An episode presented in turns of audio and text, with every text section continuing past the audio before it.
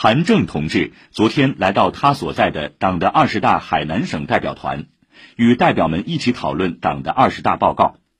他表示，完全赞成和拥护习近平总书记代表十九届中央委员会向大会所做的报告。韩正表示，要坚持以人民为中心的发展思想，扎实推进全体人民共同富裕，保障和改善民生，让发展成果更多、更公平惠及全体人民。要坚持统筹发展和安全，确保粮食安全、能源安全和产业链供应链稳定。